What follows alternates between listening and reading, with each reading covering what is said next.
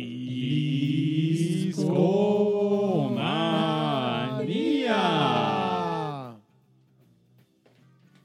Discomaníacos, ¿qué tal? Muy buenas noches. Sean bienvenidos a el podcast feliz, el podcast de cada jueves por la noche. Estamos transmitiendo en vivo a través de mixler.com diagonal discomanía y sean bienvenidos a esta emisión más como cada jueves me reúno con mis buenos amigos. A mi izquierda tengo al buen Aureliano Carvajal. ¿Cómo estás, amigo? ¿Qué tal, mi querido Babis? ¿Y qué tal a todos ustedes que nos están escuchando? Encantado, como siempre, de acompañarte, Babis. El show de esta noche se pondrá bastante bueno, eso se los garantizamos. Tenemos buena música, tenemos grandes invitados, la plática se pondrá bastante sabrosa. Entonces, pues, qué mejor que estar esta noche con ustedes. Pero no estamos solos, Babis. No. Tú quieres presentar a. ¿Qué te parece que cada quien presenta a uno, ¿no? De nuestros Va, invitados. va, va. Yo tengo enfrente a un gran caballero y no tuvo suficiente hace 15 días en Discomanía, volvió. Aquí tenemos al buen Búfalo Mangas, ¿cómo estás? Hola, ¿qué tal, mi querido Babis? Y saludos a todos los discomaníacos. Por supuesto, nunca tengo suficiente de discomanía. Ca- Cada que vengo me la paso súper bien y pues aprendo de más eh, temas musicales, de más bandas. Y de hecho, o sea, el programa, mucho antes de que nosotros salgamos al aire, pues ya estamos platicando sobre distintas anécdotas y neta, neta, les prometo que se va a poner súper chingón. Oye, Mariano, hay conversaciones que hemos tenido, por ejemplo, antes de empezar a grabar, estamos aquí afuera del estudio y platicamos como media hora. Y si esa conversación hubiera tenido un micrófono, hubiera estado genial, ¿no? Claro que sí, pero bueno, ya les iremos contando poco a poco de qué estábamos hablando, porque de verdad es una gran anécdota del invitado que tenemos también hoy con nosotros. Aureliano, ¿quién está enfrente de ti? es una gran persona, es nuestro querido amigo y también ya clásico de Discomanía, el buen Fernando Garcilita, también conocido como Bri. Hola, hola, hola, discomaníacos, queridos amigos. Es un honor estar aquí con ustedes. Babis, Aure, Mariano. Es increíble compartir una noche más que se siente un poquito fría en la Ciudad de México, pero estamos listos con la fogata de discomanía, con amigos aquí listos para platicarles, como siempre, de la mejor música. Y créanme que este episodio está casi de infarto entre el tema y las pláticas. Y hay una sorpresa que les traemos en, de, en un audio que más adelante nos va a decir el buen Babis. Este episodio, créanme, que está para disfrutarse. No se lo pueden perder, discomaníacos. No se vayan. Se va a poner bueno. Así Abre, es. gran noche, ¿no? Antes de entrar al tema, ¿te parece bien si primero saludamos a toda la banda que se juntó para vernos en vivo a través de mixler.com? Está el buen Saúl Ujart, Omar Manuel Verde Hidalgo, Elda García, Cristian Rivas, Vanessa, Monfa Cabrera y el buen Tirisco. Discomaníacos, discomaníacas, un abrazo fuerte a todas, todos. Y no se les olvide seguirnos en, nuestra- en nuestras redes sociales. Estamos en Instagram y en Twitter como discomanía-fm. En Instagram van a poder encontrar fotitos durante, que tomamos durante el show, algunas Historia por ahí. historias, también eh, algunas portadas que nos encantan, eh, grandes portadas. También en Facebook, Aureliano nos prepara de repente trivias a los discomaníacos. Síganos ahí como Discomanía Podcast. Estamos en Spotify y en sus plataformas de podcast favoritas. Si ustedes nos escuchan en la versión offline, un día pásenle en vivo al show. Se va a poner bueno. Hay un chat, pueden cotorrear. Ahí en Mixler hay un botón que se pueden suscribir.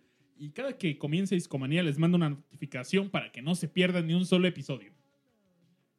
Y tampoco olviden descargar el episodio en iTunes. Lo, lo pueden descargar, como bien dijo Babis, en cualquier plataforma de, de su podcast preferido. Y llévenos con ustedes en el tráfico, en sus viajes, Sí, en la el chamba. gimnasio, en la chamba, donde quieran, ahí los vamos a acompañar. Discomanía, donde sea. Y fíjate, Babis, que hoy tenemos un show bastante especial.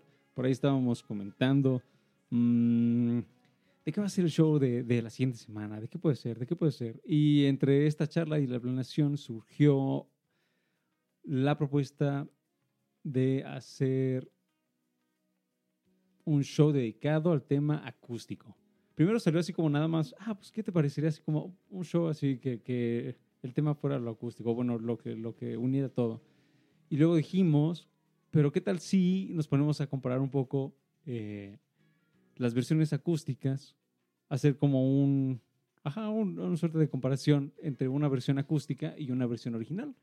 ¿Cuál suena mejor? ¿Cuál tiene qué las especiales? ¿no? ¿Qué las hace especiales? Y de ahí surgió el, el show de, de esta noche. Entonces vamos a escuchar una buena cantidad de canciones que son acústicas. Entonces estaremos platicándoles acerca de ellas y hay buenas anécdotas. Van a ver que sí.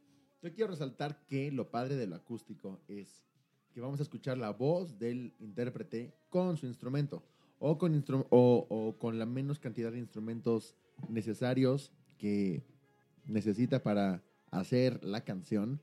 Y entonces eh, el toque acústico siempre nos remonta a algo más hogareño, algo como si fuera incluso hasta más íntimo, ¿no lo creen? ¿Tú qué dirías, Mariano? Em, bueno, yo como músico te puedo decir que pues es una reinterpretación completamente de, de algo que piensas en, en una modalidad, ¿no? O sea, por ejemplo, a mí me, me encanta jugar con, con los pedales, con, con los efectos de la guitarra y transformar como en atmósferas todas las melodías que, que creo y que compongo. Pero el reto a veces con el acústico es cómo le quitas todo eso, cómo le das la vuelta a todos esos sonidos que a veces parecen espaciales o a veces son eh, como que revisten la canción y en lo acústico tú la desnudas por completo, es, es la melodía, es lo que tú agarraste en tu guitarra, en tu habitación y lo, lo pensaste, te surgió como directamente de las entrañas o de las emociones que tienes. Entonces, creo que es esa parte. A mí, a mí me gusta mucho eh, los acústicos y también estas versiones que solamente son guitarra, voz, si acaso por ahí un piano, si acaso por ahí un apoyo más de vocal femenino, pero que realmente te presentan en esencia qué es la música. ¿no? Totalmente de acuerdo. Yo creo que ahí cuadra perfecto lo que nos decía Fer Garcilita.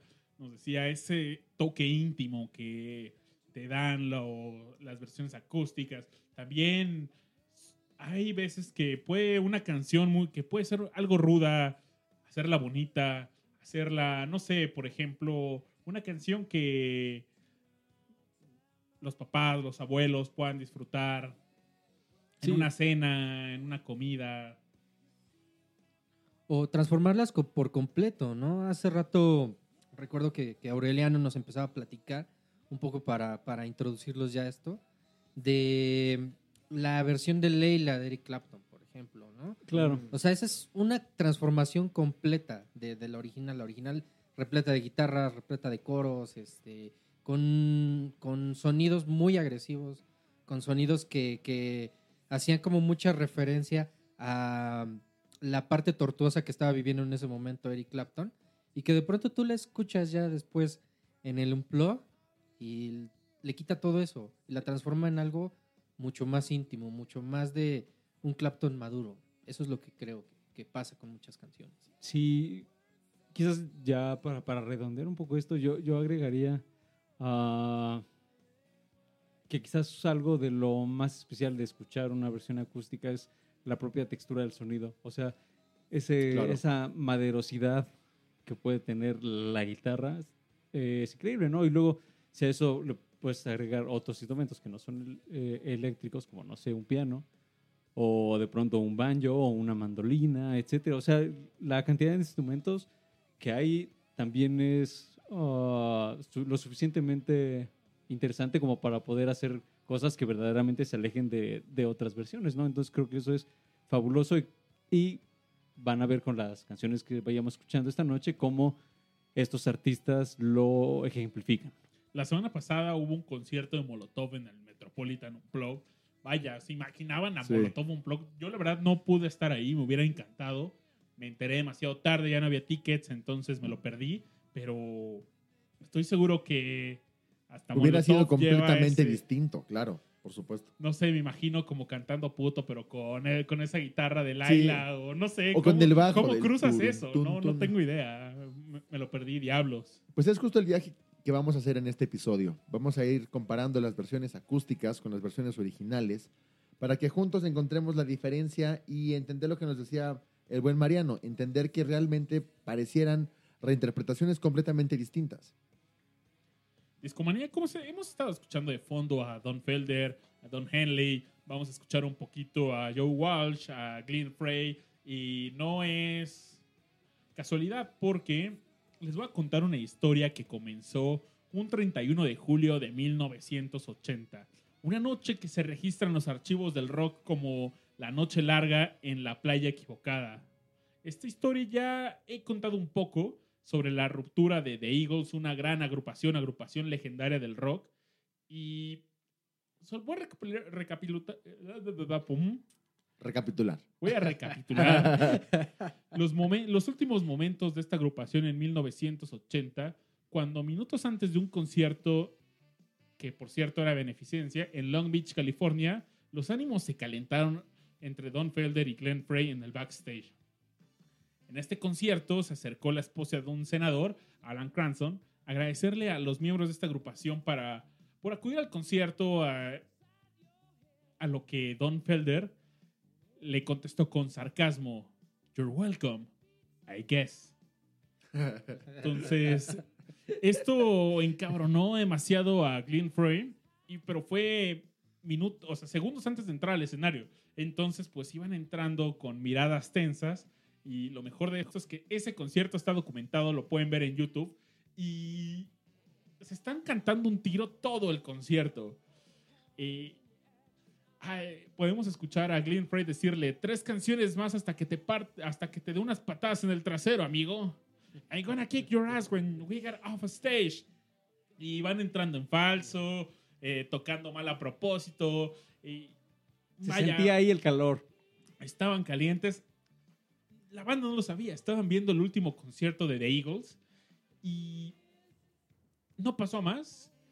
Eh, Don Felder, terminando el show, le dijo a su manager: Ayúdame a guardar. Eh, eh, empezaron a. Glenn Frey está caliente, empezó a romper instrumentos y pensaban que era parte del show, pero no. Entonces él le dice: Oye, esta guitarra acústica que tengo, llévatela, vela apartando porque es un gran tesoro, no quiero que le pase nada. Y terminó el show, se subió a su limusina y nadie supo más de The Eagles. Durante de Gran 14 anécdota. años no tocaron y aquí empieza parte importante de la anécdota. Le preguntan a, a Don Felder, seguidores de los Eagles, oye, ¿cuándo van a volver a tocar juntos? Y él le respondía, when, he- when hell freezes over. En español sería cuando el infierno se congele. 14 años después, el, el infierno llegó a temperaturas bajo cero porque The Eagles se reunió de nuevo. Y esto pasó en los estudios de Warner Brothers en un especial de MTV, cuando MTV, en mi opinión, era grande. Y se reúnen Glenn Frey, Don Henley, Don Felder, Joe Walsh y Timothy B. Smith. La alineación que vio nacer a Hotel California y que cayó con el esperadísimo álbum Long Run, que les tomó dos años crear. Estaban, vaya, tenían la- el pico de Hotel California, querían hacer algo más grande que eso y la con tanta tensión no lo lograron.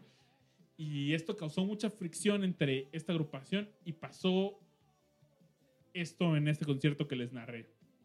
Ahora, ¿por qué es tan emblemático este, esta reunión que les platico? Se reunieron en este estudio y se pusieron a tocar y de ahí sacaron 11 canciones, incluyendo un arreglo nuevo de Hotel California con una guitarra acústica muy peculiar, percusiones sabrosonas, es, estas características, estos adjetivos que ya nuestro buen amigo Fer Garcilita nos platicó al inicio del programa. Y ahí está un cascarrillo cuando empieza el concierto, dice Glenn Frey. No sé si han visto el video, este video de Hotel California. Empieza con Glenn Frey diciendo algo y dice, For the record, we never broke up. We just took a 14-year vacation. Para que conste, nunca nos separamos. Acabamos de tomar unas vacaciones de 14 años. Y después de esto, empezaron a tocar de nuevo. Hicieron una gira de dos años, del 94 al 96, siendo una de las giras más exitosas, más esperadas en la historia del rock. En el 98 fueron inducidos al Rock and Roll Hall of Fame, donde tocaron de nuevo juntos. Y ocasionalmente se reunieron hasta en el 2016 que muere Glenn Frey. Y siguen por ahí de repente tocando sin Glenn Frey, pero esto fue de Eagles. Y vamos a escuchar la versión acústica de Hotel California. Algo que les platicaba a los demás es que no podemos ir, nadie puede ir por la vida sin haber escuchado Hotel California, aunque no quieras, aunque no te guste The Eagles, la tienes que haber escuchado en algún En el momento. taxi, en el a la de camión, Wiwi.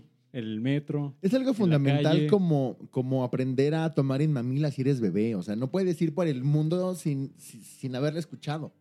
Completamente. Dios. De acuerdo. Sí, amigos. Es, es que, y es algo que podría relacionar un poco con lo que platicamos el, el show pasado mm, con nuestro compañero David Ruano, de cómo ciertas bandas eh, en México estallan de cierta manera, y esto se, se remonta hasta la época de cuando estaba el club de los Beatles o cuando fue el boom de Creedence. O sea, siempre ha habido música que de pronto está en todos lados. Y creo que esta es una de las canciones que están dentro de, de ese, de ese grupo, ¿no? Sí, sí, sí. Y, o sea, no, no solamente esta versión acústica, la eléctrica, la hemos escuchado en Discomanía, en la lista de los 100 mejores solos de guitarra, esta lista que analizamos de la revista Rolling Stone. Esta, estos mitos y leyendas que hay sobre el diablo, exacto. Hay- gran historia, grandes sobre historias. que se supone que, que la letra es así una reverencia, ¿no? A, a Satanás. Y que hasta, Belcebú. y que hasta el, el líder de la iglesia negra, de, no me acuerdo cómo se llama su nombre, aparece, ¿no? En, en- en la portada de, de ese disco, me parece. Eh, sí tiene historias como oscuronas también, esa canción, detrás de sí. Fíjense que yo, a pesar de que les platico esto con tanta energía, me gusta más el trabajo de los músicos de The Eagles por aparte que como The Eagles. The Eagles no soy tan fan. Tiene una historia increíble. Hay un documental, lo pueden ver en Netflix, que es la historia de The Eagles. Está muy bien narrado. Cuentan mejor que yo esta, este concierto que fue gu- guardado en los archivos del rock. Pero, ¿les late si escuchamos la rola? Nos parece perfecto. Perfecto, vamos a ella. Arre Lulú, esto es Discomanía y Un plug. un plug.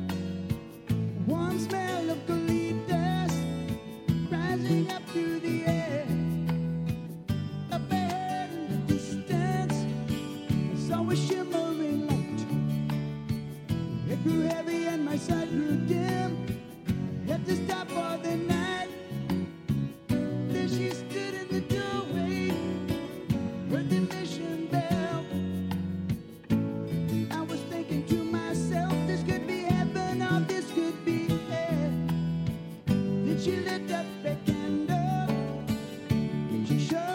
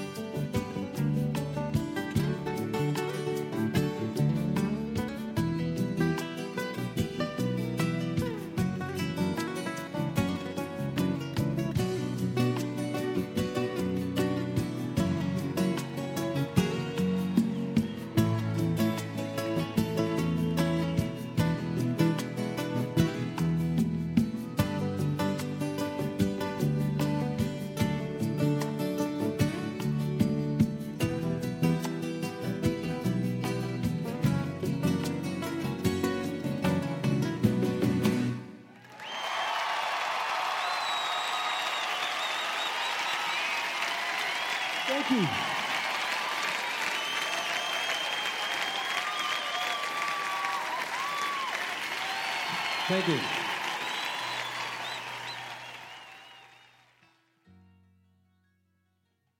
De la versión acústica pasamos a la versión conocida eléctrica. ¿Qué tal les pareció? Sí, les pareció íntima esta versión. Sí, ¿no? A, a mí fíjate que incluso me gusta más que la original esta. O sea, no sé si es porque la, la versión original pues ya la escuchamos hasta en la sopa y Universal Stereo y todo eso. Pero esta creo que, que, que sí como que le dan la vuelta, ¿no? A, a la principal. Sobre todo a mí me gusta mucho el solo. El solo Claro. sí tiene un, un cambio muy, muy... O sea, el chiste también de hacer eh, versiones acústicas es en que tienes que pensar un chingo en los arreglos, ¿no? O sea, hace rato hablábamos de Molotov y justo es eso, o sea, yo creo que el chiste es que a la hora que tú empieces a hacer los acústicos, pienses mucho en los, en los arreglos que le vas a meter, ¿no? O sea, mm, me vienen a la mente versiones, por ejemplo, del Unplug como el de Café Tacuba, ¿no? Que, que le dan toda la vuelta y se van como a buscar eh, la música tradicional mexicana y ahí le van, lo van impregnando, ¿no? De esto a lo acústico. No solamente meten las guitarras, no solamente meten el bajo, sino que al contrario, cambian el bajo por un contrabajo y por el piano. Claro. Y otro un plug, por, ejemplo, que a mí me, me encanta es el de, el de Soda Stereo. Que ahí mucho de lo que hizo Cerati y que incluso le da la vuelta es lo que decía o lo que dijo en entrevistas fue, pues yo no vine a hacer un, un unplug, o sea, yo vine a hacer versiones cool de, de- de mis canciones, ¿no? Pero hay una en particular que, que- a mí me gusta mucho, que es la de T para 3, que su versión original es completamente acústica. O sea, es Cerati, su voz, la guitarra, y aquí él hizo las cosas al revés, ¿no? O sea, primero lanza este, este sencillo en Canción Animal, y después, en el de, de, de Soda Stereo, en el Confort y Música para Volar, T para 3 le da totalmente la vuelta. O sea, la empieza a vestir, le hace unos arreglos que están pensados completamente en la parte eléctrica. E incluso le agrega este solo de, de Pescado Rabioso, de, es- de ese grupo de este Spinetta. Entonces, convierte la, la canción en algo completamente distinto. Entonces, siento que ahí es donde las versiones acústicas van cambiando, van transformándose. Eh, no sé, ahorita, por ejemplo, la canción de la que me gustaría hablar es una de un conocido de aquí de, de Discomanía, eh, un, un Beatle, eh, George Harrison, por ejemplo. Eh, hay una canción de él que me gusta mucho que es la de My Sweet Lord. Y la versión original, pues para mí es así sublime porque pues es casi casi un rezo, ¿no? Es casi casi una, una un cántico, una, una, una cuestión que él hizo muy íntima.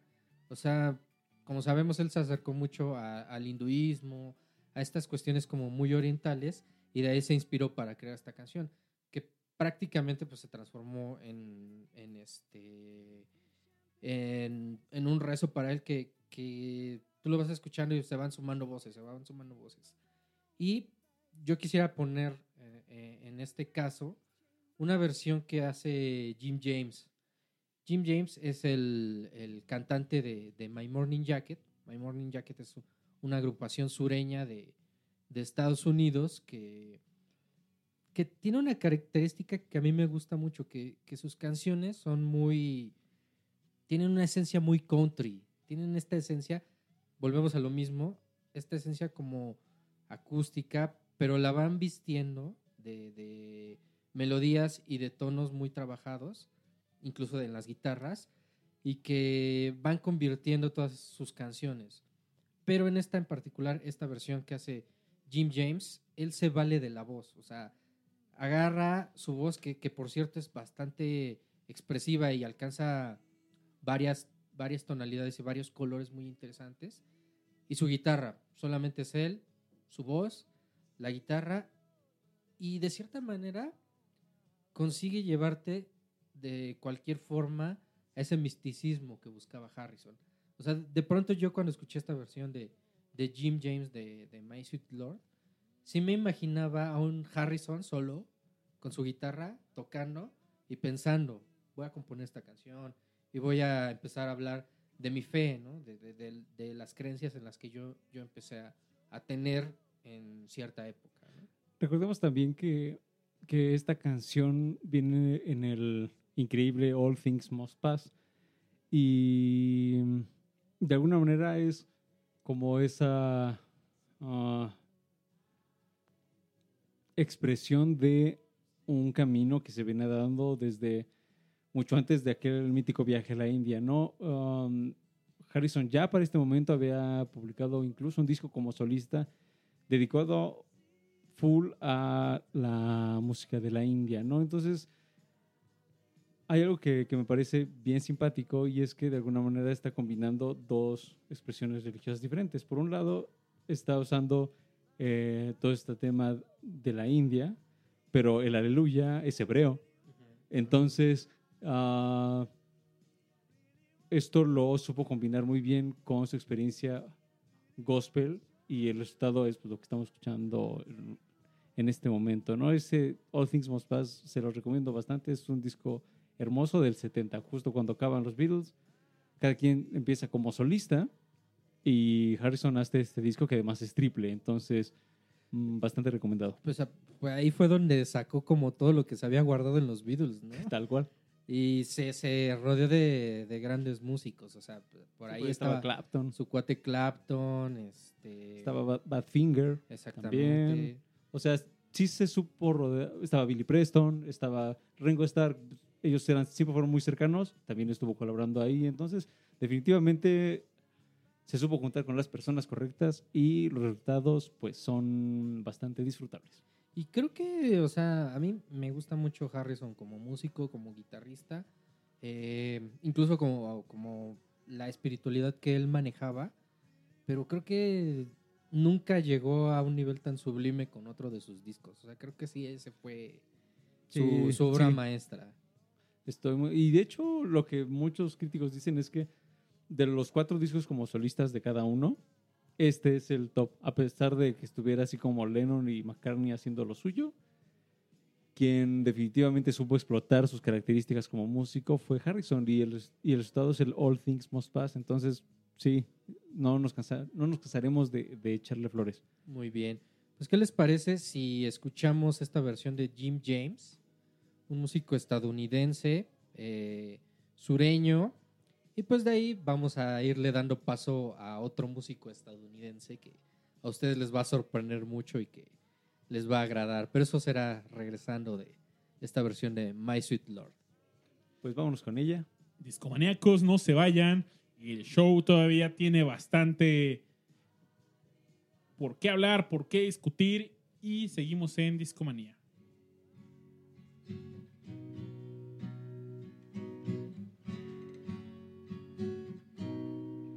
My sweet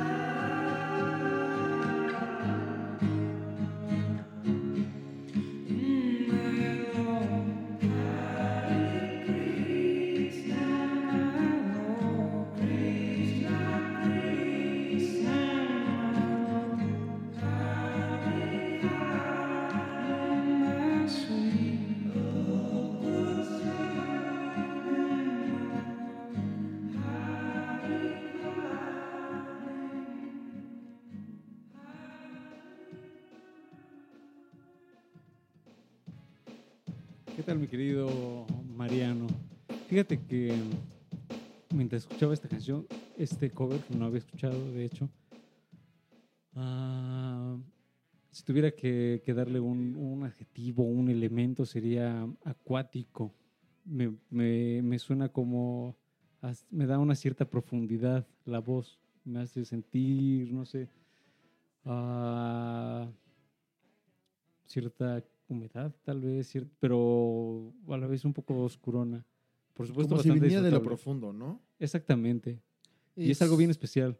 Sí, sí, de hecho, My Morning Jacket tiene como mucho eso. O sea, sí te tienden como a llevar a este, canciones que, que son muy melódicas, pero que al mismo tiempo, o sea, tienen cierto grado como de, de intimismo, cierto grado de Sí. Eh, yo les recomiendo mucho que escuchen el disco Sí de My Morning Jacket.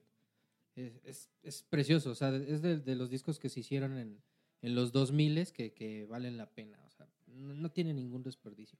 Para mí, de esa época, creo que es uno de, de las obras maestras de, digamos, del indie de, de los 2000 Ahí para que le, le echen una escuchada. Pero, eh, justo estamos hablando de, un poquito de, músicos que de Estados Unidos, que vamos, o sea, tuvieron como ah, o han tenido influencia en, esta música y a mí me gustaría darle paso a un maestrazo de, del rock, prácticamente el rey. Y aquí tenemos una gran anécdota que de verdad yo estoy muy emocionado de que la cuenten y de que se las compartan. Así es que cedo los micrófonos para que la relate. Bueno, siguiendo con, con el tema de la, de la noche, creo que es importante entender como esta parte del proceso del tema de hoy, del unplugged.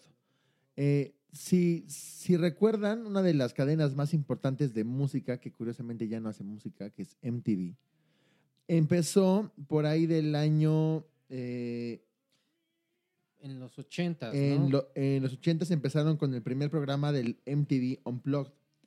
Pero cuando analizamos este, y, y si recuerdan, eran programas íntimos que acercaban al artista con el público en un ambiente íntimo, amaderado, como nos platicaba eh, con, con ese hermoso adjetivo nuestro querido amigo Aureliano, con pocos instrumentos, de una manera muy cálida, íntima, pero tratando de rascarle a, a este término, nos hemos encontrado con la investigación que hizo Discomanía que eh, en 1965 con los Beach Boys, al hacer un concierto con estas características, se consideraría que sería Como el primero, ¿no? como el primer unplugged. Ujú. Y después de eso, sigue siendo el papá de todos, Elvis, en el concierto del comeback que tuvo en Las Vegas, Del Sí. 68. de- del 68 justamente, se consideraría, igual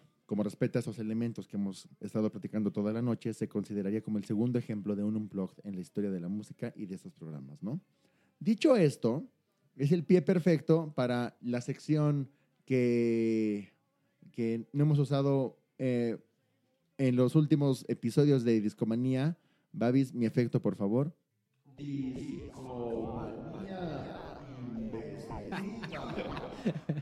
Bueno, aprovechando justamente que eh, estamos próximos de que venga a México el evento Elvis Live in Concert, tuve la oportunidad de platicar nada más y nada menos que con Priscilla Presley, la esposa de El Rey.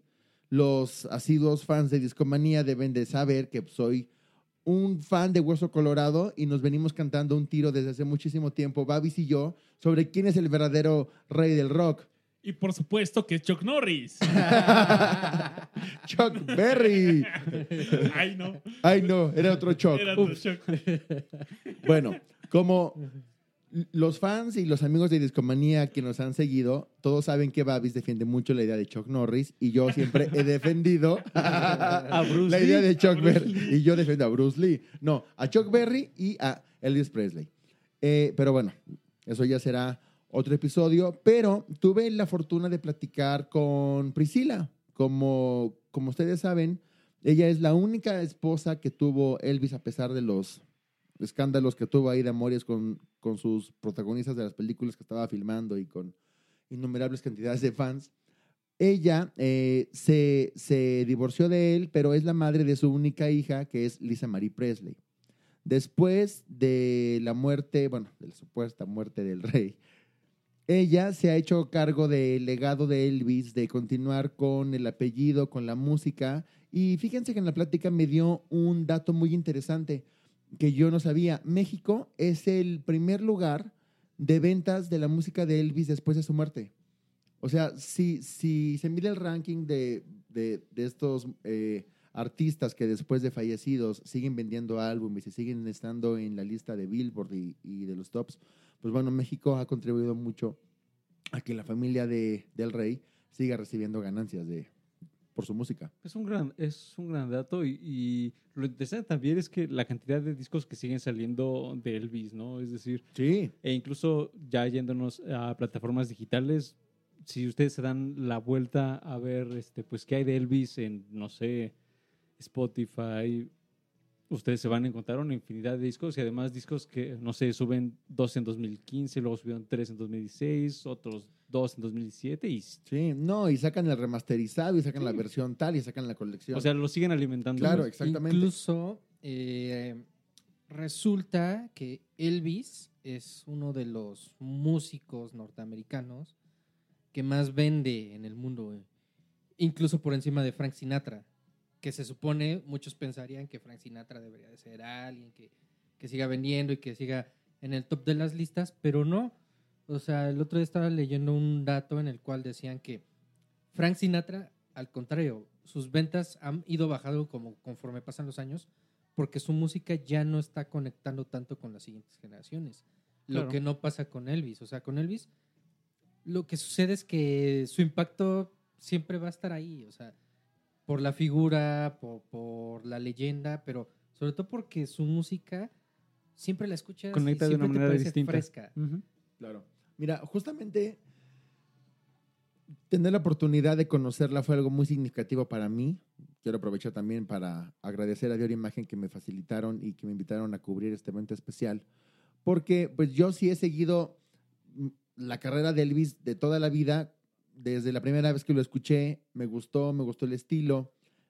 He tenido oportunidad de ver algunas de las grabaciones de los conciertos que tuvo y su carisma y la forma de conectar con la gente creo que es uno de los elementos que lo hace atemporales, ¿no? Eh, ju- justamente de lo que yo platicaba con, con ella en los 12 minutos que, que pudimos tener la entrevista, que me acuerdo que hasta le dije, yo quisiera platicar contigo 10 horas. Claro. Te puedo invitar a cenar. No, pero eh, es chistoso que comentes lo de eh, que, que hables de Frank Sinatra, porque, por ejemplo, ella conoció a Elvis a los tres meses de haber cumplido 14 años. Él venía regresando de este fenómeno que todos conocemos, que lo mandan a la guerra. Eh, eh, está la, esta foto icónica en la que Elvis está sentado en Con el el cuartel uniforme, ¿no? militar con el uniforme y cómo lo están rapando, cómo le están rapando el copete para tener el corte militar. Él se va a, a la guerra, si, si no me recuerdo fue la de Vietnam, y mandaban cartas y cartas y cartas las fans de Elvis a, eh, pues al ejército y el ejército hasta eso lo protegió poniéndolo en una cuestión administrativa. Él regresa de la guerra y es cuando conoce a Priscila. Entonces Priscila a los 14 años y Elvis siendo Elvis, ella siempre tuvo una relación de admiración con él. O sea, yo le pregunté, en el evento que tú traes, eres la maestra de ceremonias, das una introducción antes de que una gran orquesta sinfónica empiece a tocar todos los éxitos de Elvis mientras él está siendo proyectado en una pantalla. Entonces, invítame a ser parte de tus memorias y platícame si cuando lo, lo conociste imaginaste que te iba a cambiar. Y esas experiencias me las platicó ella. Ella me dijo que pues nunca imaginó ni siquiera que iba a tener una relación con él, o sea, mucho menos eh, años después, a sus 76 años de vida, seguir hablando de él y seguir eh, con este legado que es el, el- el- el apellido Presley. me platicaba que justamente por la diferencia de edad, porque Elvis era 10 años más grande que ella, el, el- el papá de Priscila era muy estricto con las visitas, era muy estricto con los horarios y es por eso que se terminaron casando. Entonces, si nosotros revisamos las fotos, pues vamos a ver que los dos son completamente muy niños. Y ella también eh, me platicaba que Elvis le cantaba muchísimas canciones. No me quiso decir cuál le dedicaba o cuál era su favorita, pero me compartió un dato que me parece muy íntimo y, muy agradable porque ella me decía que ella siempre lo vio muy diferente a los demás. Ella compartía los momentos y lo veía despeinarse cuando estaba en el estudio de grabación, lo veía perderse en su música cuando estaba en una presentación.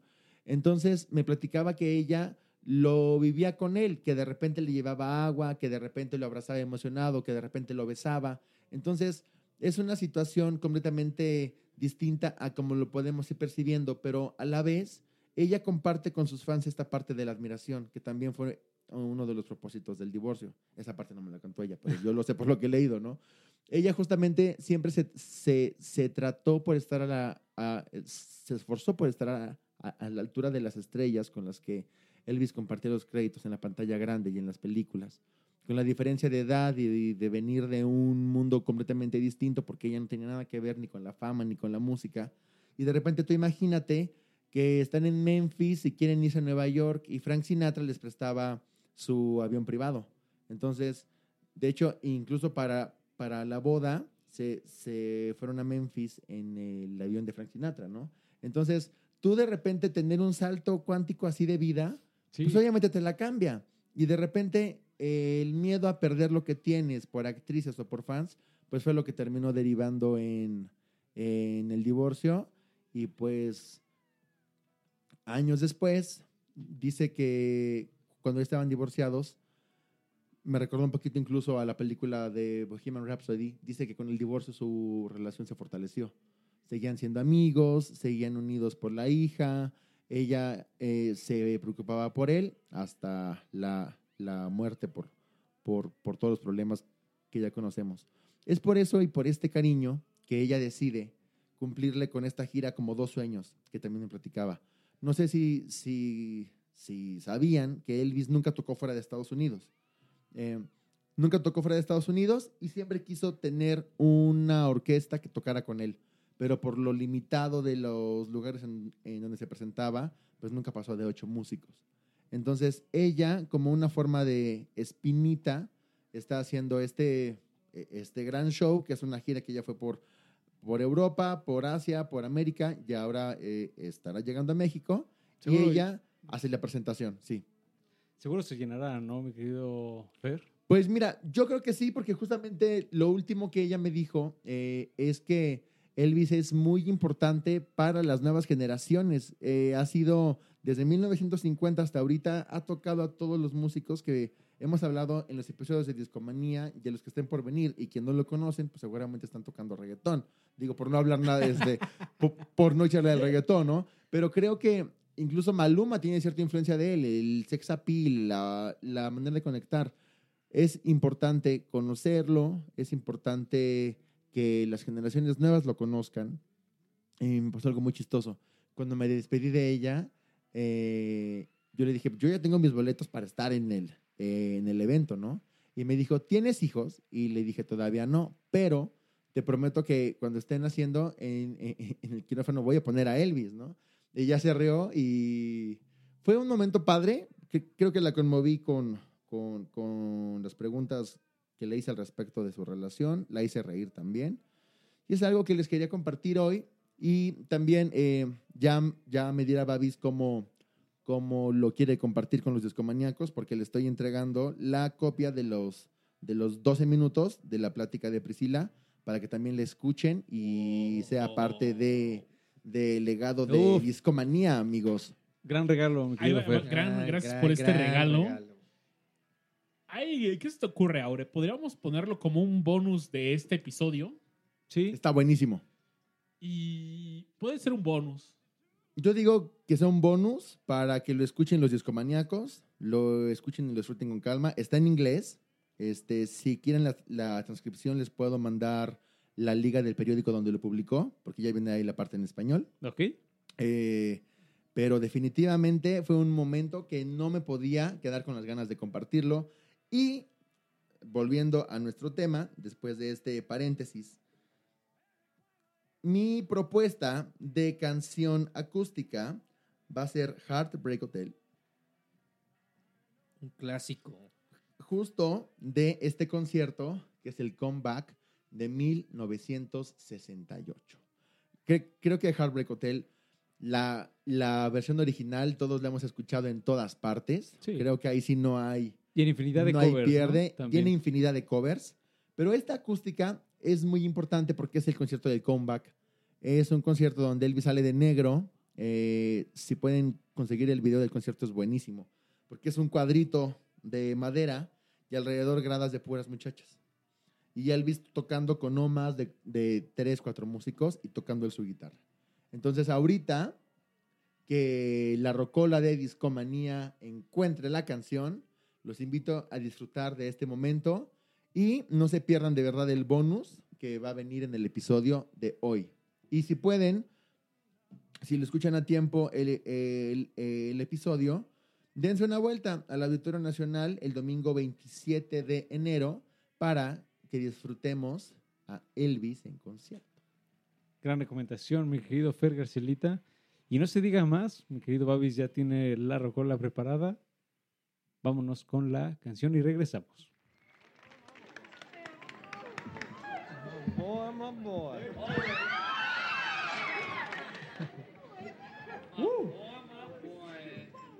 It's been a long time, Jack, I'm telling you. It's been a while. A while. About 15 minutes. About 15 minutes, as a matter of fact. Are we on TV? No, we're on a train heading for Tulsa. Okay.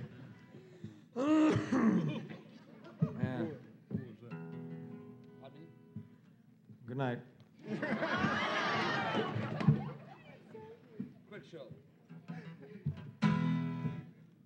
Well, since my baby left me,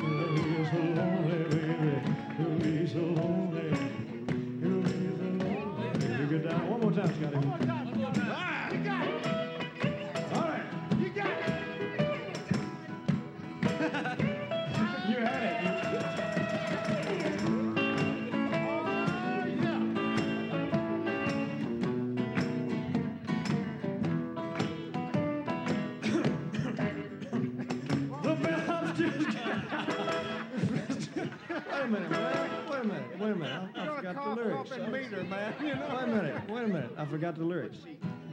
Uh, The, the bellhop's tears keep flowing. The desk clerk's dressed in black. Well, you've been so long on a lonely street, they'll never, never look back on blah. Lonely, baby. They're so lonely. They're so lonely they could die.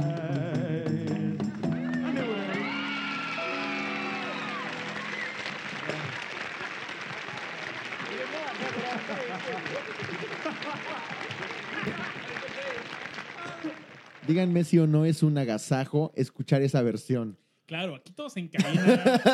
Sí. La verdad es que acostumbramos a platicar un poquito entre las canciones, pero no, todos nos callamos aquí en cabina, nos pusimos los audífonos. Sí, sí, eh, sí. Empezamos a, mover A disfrutarlo, a bailar, claro. claro. Y es justo, o sea, una parte que me comentaba Priscila, me decía, yo quiero que con este evento y que trae incluso video que no se ha visto nunca antes, vean la relación que tenía Elvis con sus músicos. Era de camaradería, de bromas, era divertido, es algo que la gente no conoce y esta versión lo demuestra muy claro. Justo a mí me recordó mucho cuando, cuando este, toco con mi papá. De hecho, esa es una de las canciones que, que sacamos y es un obligado cuando estás aprendiendo guitarra. Y ahorita me dio mucha risa como de pronto Elvis les dice a sus músicos, oigan, espérense, espérense, se me olvidó la letra y se empieza a reír así. Entonces, yo dije, sí es cierto, o sea, sí, sí, sí te pasa en el escenario como músico que de pronto estás tan concentrado, tan clavado en tu feeling, que de pronto dices, chin, ya se me fue la letra, ya se me fue la melodía que sigue, ¿no? Sí, claro. A mí me encanta como él dice, no hay bronca, yo me río, sigamos tocando. Y, y eso se contagia y esto también lo, lo lo podemos relacionar con ese intimismo de, ok, eh, aquí se me fue la, la letra, digo, ah, se me olvida la letra y todo el mundo se va a reír, yo me voy a reír. Sí, no pasa estamos- nada, vas pasando Creo bien. que es, es eso, lo que acabas de decir tú, mi querido Fer, es esa conexión que hay entre los escuchas, que por lo general son grupos compactos, con aquel que está compartiendo la música. Y un último detalle sobre la entrevista, que es- que es un dato que me parece glorioso. Priscilla Presley no es considerada la viuda de Elvis porque él, él se murió cuando ya estaban divorciados. Entonces, pues ella siempre pues, va a ser la eterna pareja de Elvis, ¿no? Entonces, es un detalle ahí bien bonito. Oye, Fer, conectando un poco tu historia, fíjate que hay un álbum que me encanta de Greg Lake, que los discomaníacos nos empezaron a escribir en el chat de Mixler, oigan, hablen algo de Green, pongan algo de King Crimson porque viene King Crimson, está Ajá. festejando su 50 aniversario de como agrupación y del lanzamiento del primer álbum In the Court of the Crimson King. Uno de los integrantes de King Crimson, miembro fundador, fue Greg Lake, que posteriormente hizo Emerson Lake and Palmer. Cuando estaba de tour en 1970, fue a un concierto de Elvis. Y hay un disco de él que se llama Songs for a Lifetime. Es un disco que me encanta porque es como si Greg Lake te narrara su, su biografía con música. Entonces te empieza a contar, hola, ¿qué tal? Yo soy Greg Lake. Y em- empieza con una canción que se llama From the Beginning. Dice, no hay mejor forma que empezar que desde el inicio. Y te va contando su vida, desde las primeras canciones que compuso, sus influencias y por supuesto que fue Elvis. Greg Lake nos cuenta, pues mira, eh, yo estaba en un tour en 1970 con Emerson Lake and Palmer en California y teníamos un día de descanso. Entonces mi manager me dijo, eh, oye Greg, ¿por qué no en lugar de quedarte en el hotel sin hacer nada, vamos a un concierto de Elvis que está muy cerca? Entonces dice, ah, Greg Lake, ah, órale, cool, vamos. Eh, llegan a este concierto en la parte norte de California y llegan a un salón como de banquete con esas sillas de cuero rojo, eh, mesas con lámparas, esas mesas redondas, ya saben, un show muy íntimo y de repente empieza la canción, esta canción de Así habló Zaratustra, pum, pum, pum, pum, pum, pum, pum, pum, pum, pum. Pum, pum. Y en- Y entra Elvis, It's my baby left me. Y en ese momento Gre- Greg narra, tres mujeres cayeron desmayadas.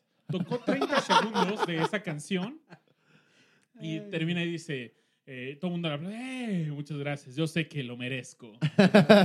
y, empieza, sigue el concierto, eh, pero lo cuenta de que iba en esa onda muy cotorrona, como muy huesera, entonces llega, toca 30 segundos de una rola, la hace como un popurrí con otra y dice que al final es como una experiencia muy loca porque los músicos se van apagando uno a uno, ¿no? Entonces, de repente no te das cuenta, Elvis ya sale del escenario y siguen los músicos, Sí. se siguen tocando. Entonces, de repente sale un guitarrista, de repente, pues se va uno a uno hasta que se queda el de la batería y se va. Se apaga todo y, ladies and gentlemen, Elvis has left the building. Qué forma tan característica de salir de, Sí. de escenario. Damas y caballeros, Elvis ha dejado el edificio y dice, qué vacío me siento después de haber estado enfrente de Elvis y ahora Elvis no está en el edificio. Wow, qué buena Pero- frase.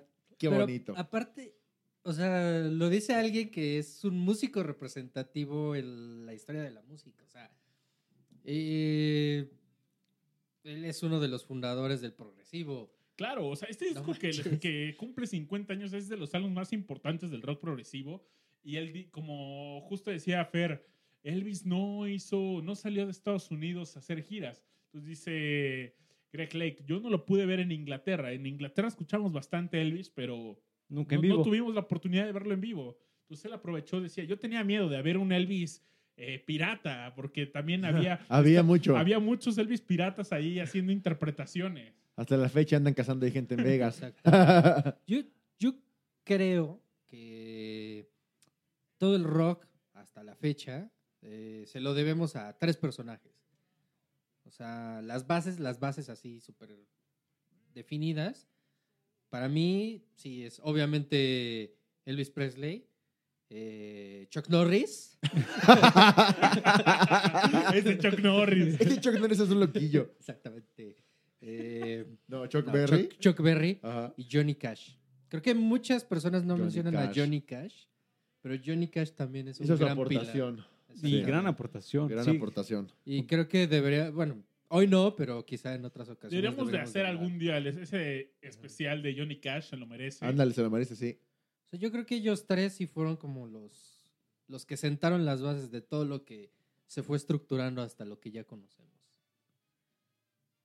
Discomaníacos, llegó el momento de que el buen Aureliano Carvajal nos dé su primera aportación de la noche. Así es, mis queridos amigos. Y yo voy a conectar la plática con este famoso programa de MTV Unplugged. De alguna manera, esto que, hicieron los Beach Boys y Elvis y que siguió con ciertas representaciones a lo largo de los 70s, mm, en los 80s pasó algo bien interesante y es que muchas de las bandas sesenteras tuvieron como un repunte. Eh, de alguna manera se intentaron meter así a, a lo que estaba sucediendo en la música ochentera. Y a la par de esto, ciertas agrupaciones se volvieron a interesar por el folk, que de alguna manera se había medio perdido entre tantos sintes y demás, ¿no? Entonces, Entre tanta música disco en los 70s. Sí, verdaderamente fue una explosión electrónica y como una respuesta a esto, muchas bandas comenzaron a acercarse a ese folk que de alguna manera se había perdido, ¿no? Por mencionar a una banda, R.E.M., eh, por ahí en los 80s, hizo algunos ejercicios de, pues justo de música ah, maderosa, que es eh, el, término que estoy utilizando a lo largo de esta noche, ¿no? Y a la par de esto, por ejemplo, Jethro Tull en el 87 fue una de las bandas, se entera por supuesto, que mm, podrían ser como otro, un, un gran concierto acústico que podría ser como el parteaguas de el Unplugged que conocemos, que es uno que explota en el 89, 90 y demás de MTV. Y una de las bandas que de hecho estábamos platicando hace rato antes de comenzar el show, cuyo Unplugged es sumamente célebre entre los de nuestra generación, es Nirvana. Ya entrando pues de lleno a, a los noventas, ¿no? Es decir, Nirvana lo gra- graba este famoso Unplugged en a finales del 93, pero antes ya a este gran programa ya habían estado personajes como Rod Stewart, como, como Pearl Jam, como el propio Eric Clapton, como Paul McCartney, etcétera, etcétera, etcétera, ¿no? Entonces, y entonces Nirvana, por supuesto que ya había escuchado todas, todas estas pues representaciones y de alguna manera cuando se estaban preparando, cuando estaban pues armando todos estos detalles, pues ellos también quisieron darle una vuelta bien especial. Y Ah, mm, bueno, yo, yo ahí, por ejemplo, a lo que decías de los ochentas, creo que sí quisiera meter como, a- aparte de Jethro Tull, creo que los Violent Femmes fueron un gran parteaguas para que se diera esto de los, de los, de los, este, un blog, porque los Violent Femmes, su premisa era nosotros vamos a tocar rock, pero vamos a tocar rock con guitarras acústicas. Y ellos surgieron precisamente en esa época de los ochentas, en la cual pues todo era sintetizadores, todo era música como muy este futurista. Entonces de, de pronto los Violent Femmes llegan y no, nosotros vamos a tocar con dos guitarras con trabajo y, y, a, partir de ahí vamos a hacer nuestra carrera. Creo que ellos también tendrían que, ahí tener una mención especial para abrir este paso a, los acústicos, ¿no? Sí, y yo recuerdo que, que, en esta plática que les, que les vengo comentando, este, este, este concierto de, de Nirvana Unplugged, pues sí marcó a muchos de, de nuestra generación. Y si ustedes preguntan a alguien que ronde entre los 27 a los, no sé, 39, 40, tu blog favorito quizás te saque Nirvana o al menos lo recuerde con cierto, con cierto cariño y no es, no es para, para menos, ¿no? En, realidad el concierto es bastante disfrutable, bastante bueno. Y la canción que voy a, a recomendar, ¿no? Es un cover de una de las canciones que sonó en este concierto. En, ahorita les doy el año concreto. Me parece que, si no me equivoco, debió ser en el 93. 4, 94, ¿no? 93, 94. Se grabó en el 93, entonces posiblemente Sí. salió en el 94. Bueno, ahorita Salió, les, se- les damos se el dato.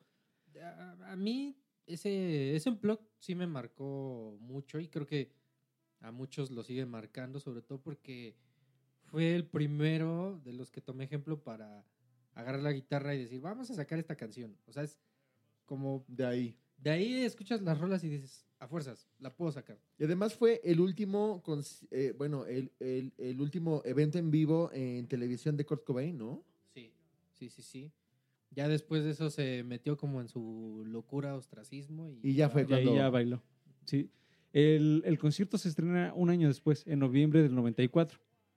Ya ves, no andaba tan perdido. Sí, Por ahí andaba. sí. Wikipedia. Yo soy Sí. Wikipedia. no, eh, bueno, Para que vean que en Discomanía llegamos pura gente preparada, nada de improvisados. ¡Pum! no, y aparte, es, ese unplug es muy característico porque Kurt Cobain toca grandes covers. O sea, está este de The Man Who Sold the World, Uf, Jesus Don't Want Me Ah, for a sí. Zombie. que trae el, el solo más desafinado de toda la historia, pero también trae esta, la de este, A mí me gusta la de los- Where Do You Sleep Last Night, la- que, la que de es los- original, es un blues de los años 40. de Lead Belly. Exactamente. Y que él dice, Kurt Cobain dice, esta es la mejor canción que yo he escuchado en toda mi vida. Incluso antes de despedirse, él creo que tenía planeado Es con la otra canción cosa. que cierra Y él dice. Teníamos planeado tocar otras cosas, pero ni madres. Yo quiero tocar eso.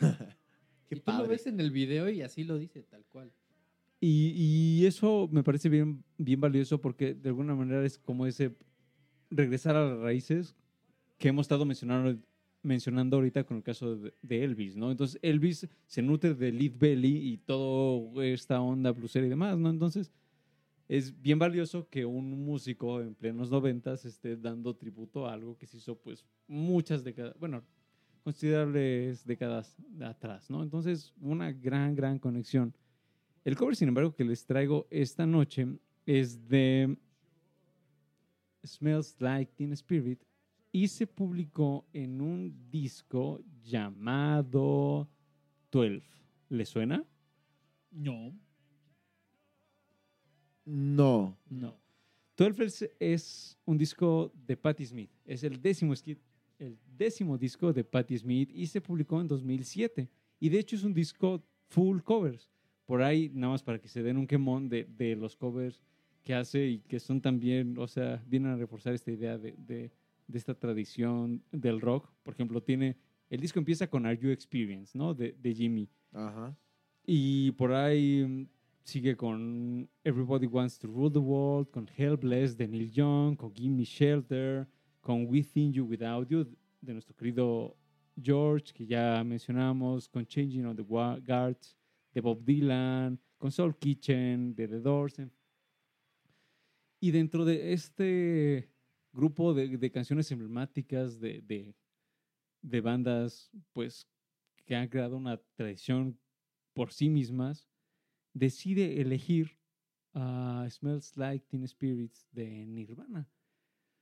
Lo cual me parece bastante valioso porque de alguna manera está colocando esta canción que se crea 20, 30 décadas después con canciones que han marcado a generaciones y generaciones. ¿no? Ah, bueno, bueno, lo que pasa es que Smell Like Teen Spirit marca una generación. sí, por o sea, supuesto.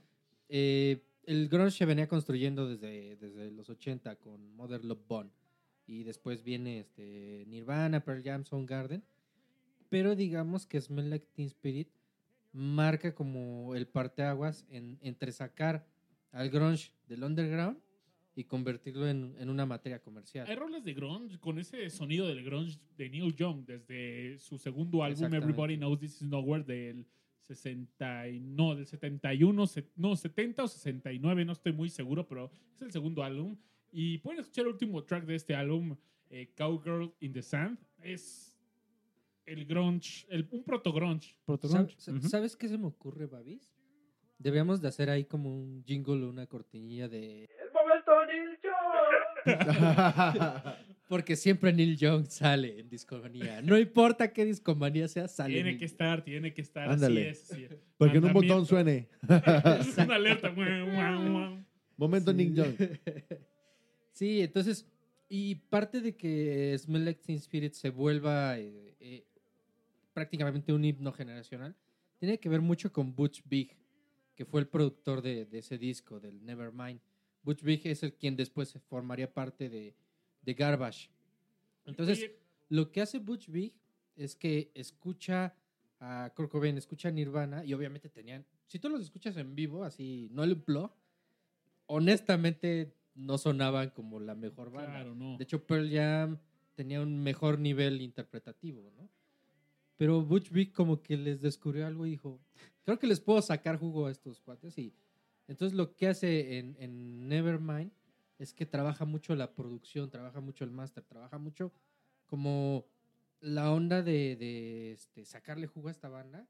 Y pues saca un, disco que todavía lo escuchas y tiene una calidad súper fresca, ¿no? O sea, yo, yo pongo de esa época dos discos así que son parteaguas, que están entre el rock y lo popular. Uno es el disco negro de Metallica, que, que este, fue producido por, por este, ay, Bob Rock, y este, el Nevermind, que esos supieron mezclar como lo mejor de la producción pop con, lo, con, Sus una esencia rocker. Por eso creo que, que, que Smell Like Teen Spirit sí es un himno generacional Sí. súper cabrón. Y es bien interesante porque además es la única canción de Nirvana en donde los tres miembros aparecen en, en los créditos de, de quienes hicieron. Porque por ahí está la anécdota de que llega Kurt Cobain y el bajista le dice, no mames. Así- bueno, quizás no así, pero, o sea, lo, lo- exactamente lo manda a la goma y le dice que, que ese riff está medio baboso, ¿no? Ah, pero se ponen a... De hecho, por ahí la anécdota está de que se echan, o sea, de este... ah, pues tocar este riff de una manera bastante repetitiva hasta que de pronto le van agarrando pues este este este, este feeling y demás y de ahí se enganchas no y luego el propio Grohl le agrega ahí ya la batería y de alguna manera sí los tres miembros de la banda terminan por construir esta canción um, que, que creo que la anécdota es bastante es mucho más simple de lo que ustedes se podrán Sí, imaginar, que, ¿no? que una de, de las novias de Kurt Cobain le decía, este, Hueles a huele a Teen Desodorante Spirit". Teen Spirit, ¿no? Ajá. No, aparte, por ahí dicen que Kurt era muy fan de los Pixies y que escuchó una canción de, de ellos que se llama este, You Más y que de ahí se le ocurrió como emular un poco el sonido de los Pixies.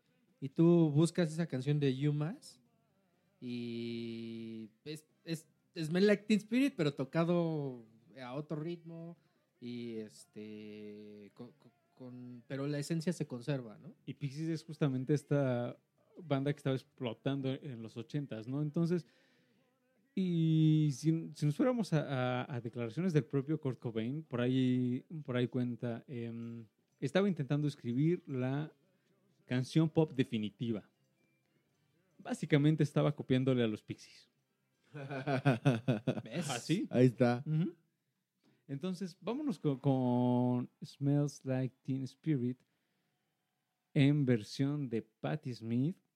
Y regresando, platicamos un poquito más de esta rola porque creo que este es uno de los covers en donde el artista que hace la represen- representación sí le agrega ese toque personal que lleva a la versión original a un lado completamente distinto. Entonces, vámonos con la canción y regresamos aquí a Discomanía.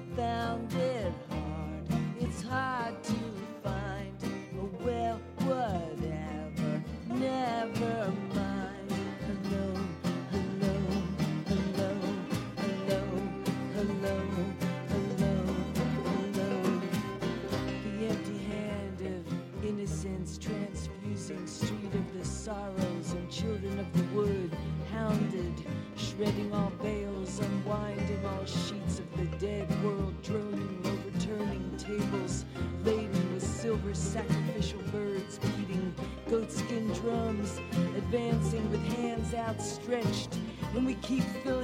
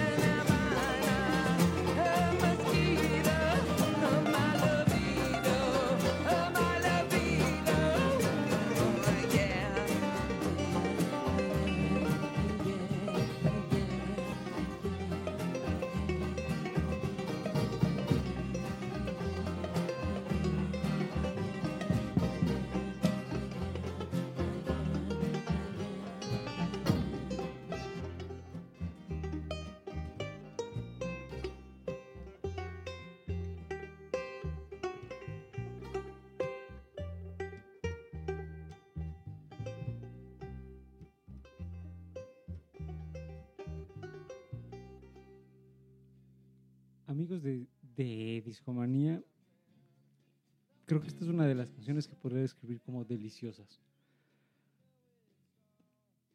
Hay algo que hace bien especial eh, a este cover y, lo platicábamos hace un momento mientras ustedes escuchaban ah, la canción que acabamos de escuchar, que es Smells Like Teen Spirit en versión de Patti Smith.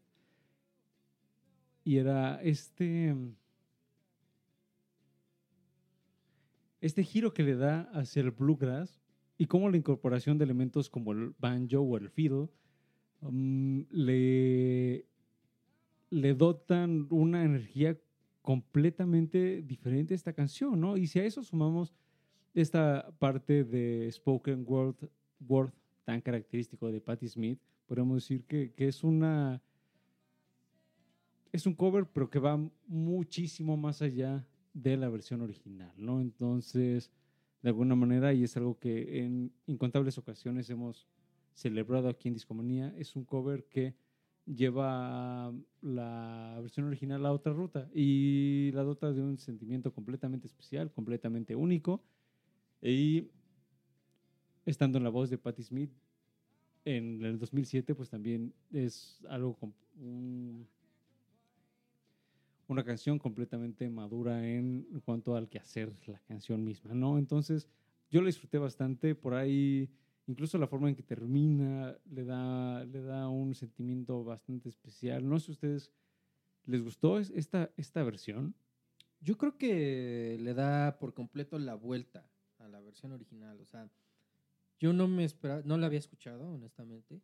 Eh, y me sorprendió bastante porque, o sea, sí está presente la melodía de, de la original, pero, o sea, sí le da una vuelta de tuerca muy increíble. Sobre todo porque, como lo mencionas, mete muchas ondas de bluegrass y mete también esta cuestión como muy de sello personal de Sí. Patti Smith, que de pronto se empieza a debrayar y como a entre recitar la canción a, a su Y- estilo particular, ¿no? A mí, de verdad, sí me, sí me agradó mucho. Creo que es un gran cover y supera a muchos otros que, que yo he escuchado, ¿no? De, de Smell Like Teen Spirit.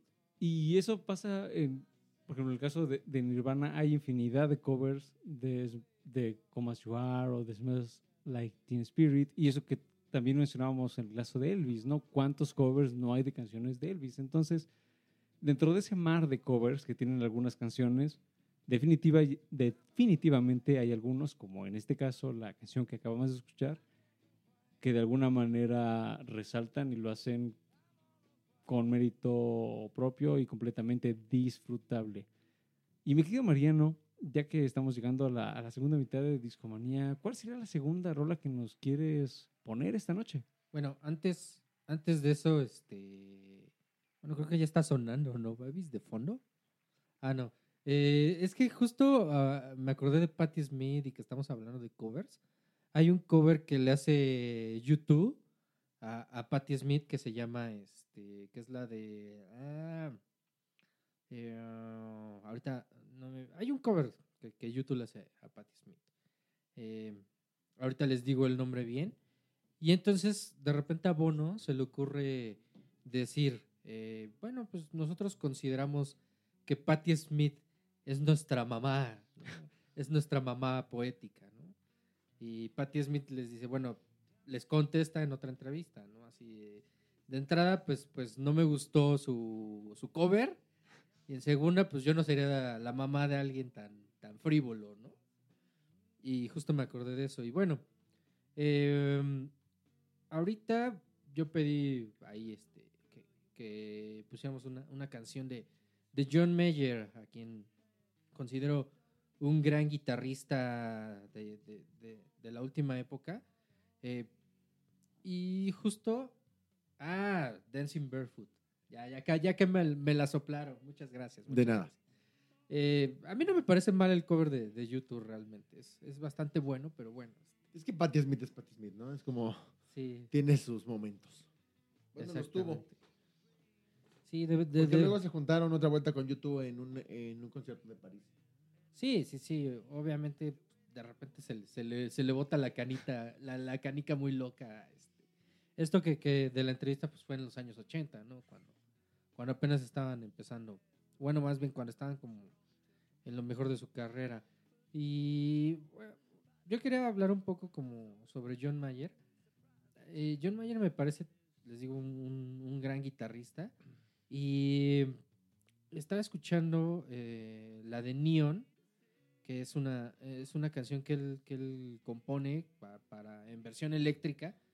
Y de pronto yo decía, bueno, esta canción, ¿qué, qué, qué tiene? ¿no? ¿Por qué es tan buena? Y resulta que él mete como mucho la técnica, ¿no? De, de- tratar de sonar solito con, con- con la guitarra, eh, sin necesidad de tener como batería y sin necesidad de tener un bajo. Para mí es como una de esas canciones que, que creo que yo sí lo pondría a él como en, en un nivel de, de- guitarristas tipo como Mark Knopfler, por ejemplo, ¿no? Y pues más bien quisiera compartírselas para que le den una escuchada. Se llama Neon y viene en un disco en vivo que se llama When the Lights Go Out. es de Los Ángeles, me parece. Eh, por ahí la, la debe de estar preparando el Babis. Por ahí, ahorita estamos escuchando un, un cover bien especial de los Red Hot Chili Peppers. Y el cover es de una canción de Jimi Hendrix que se llama Castles Made of Sand. Seguramente la, la recono- reconocerán ahora. Que viene en el disco de Axis, ¿no? La original. Y, y a mí me parece bastante valioso porque es, creo que viene a ejemplificar un poco cómo de alguna manera esta década de los ch- os- 80 hizo esta revalorización de músicos sesenteros, ¿no? Y el cover que acabamos de escuchar es un grato ejemplo de lo que acabo de mencionar. ¿Cuál cover? El de Castles Made of Sand. Ah, vamos a escucharlo primero. No, lo estamos escuchando ahorita. Ah. Está de fondo. Estaba de fondo, pero perdón, vámonos perdón, con la perdón. canción que ya está lista. Va.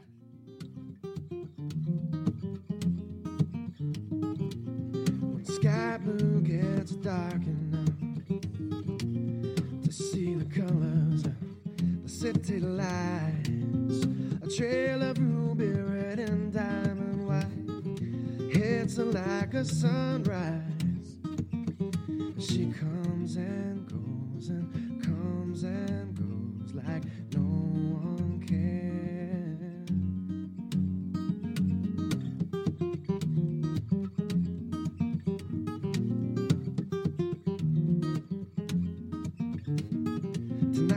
To lose herself. Find a high on Peachtree Street. From mixed drinks to techno beats, it's always heavy into everything.